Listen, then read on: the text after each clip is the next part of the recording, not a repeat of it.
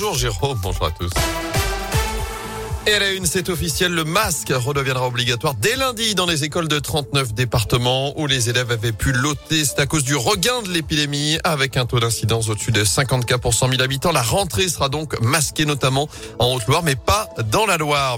À saint un non-lieu dans l'affaire Céline, cette Stéphanoise de 38 ans, décédée en février 2018 après des appels répétés au SAMU. Céline Décroix, alors enceinte de 6 mois, avait succombé à un malaise cardiaque malgré donc plusieurs alertes. La justice vient de conclure à l'absence de responsabilité de l'hôpital et du médecin régulateur. Sa famille a 10 jours désormais pour faire appel. Son frère d'ailleurs ne veut toujours pas lâcher compte formuler un recours. On ne peut plus continuer comme ça. Le cri d'alerte des salariés de l'établissement français du sang. Ils sont en grève cette semaine à l'appel de plusieurs syndicats déjà mobilisés l'an dernier. Ils s'estiment oubliés par le Ségur de la Santé.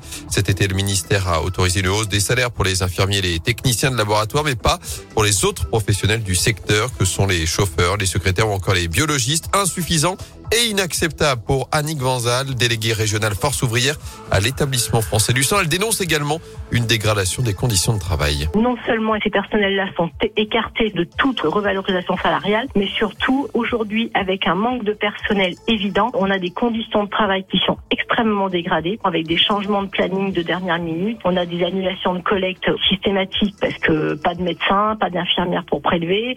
Et là, euh, on a quand même des appels aux dons qui ont été faits parce que nos stocks de sang sont bas. Donc on ne garde pas du personnel, on a du personnel qui s'en va et qui s'en va après 20, 30 années d'ancienneté à l'EFS. Et ça, c'est dramatique. Donc il y a quand même une incompréhension face à cette attitude du gouvernement de ne pas écouter ce cri d'alarme des salariés de l'EFS. Et d'après les syndicats, il manque aujourd'hui 300 postes à l'établissement français du sang. Vous retrouvez plus d'infos à ce sujet sur radioscoop.com. L'Assemblée nationale a rétabli cette nuit le projet de loi de vigilance sanitaire avec la possibilité de recourir au pass jusqu'au 31 juillet prochain. Les sénateurs qui l'avaient ramené au 28 février doivent à nouveau plancher sur le texte aujourd'hui et l'Assemblée aura le dernier mot demain lors d'une lecture définitive.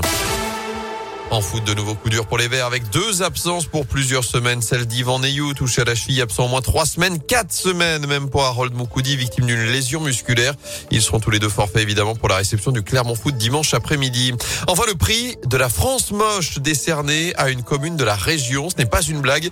C'est le village de Montalieu-Versieux qui a reçu ce titre peu honorifique de la part de l'association Paysage de France qui lutte contre ce qu'elle appelle la pollution visuelle. Il a été décerné à cette commune du Nord-Isère dans la catégorie campagne publicitaire. En cause, les nombreux panneaux sur le bord de la route et au rond-point. Le village a d'abord cru à une blague avant de très vite comprendre que non. Image réductrice de la commune que l'on peut apprécier les habitants comme les élus. Christiane Drevet est la première adjointe au maire de Montalieu-Versieux. L'ensemble des habitants euh, sont très surpris par euh, ce prix qui ne correspond pas du tout au vécu euh, qu'ils ont dans la commune. C'est ne pas respecter tout ce qui est fait par pour l'embellissement de la ville. Hein. Montalieu, ça n'est pas que cinq panneaux publicitaires à une entrée de ville. Je pense qu'on aura peut-être beaucoup de touristes qui vont venir voir Montalieu-Versieux, la commune moche.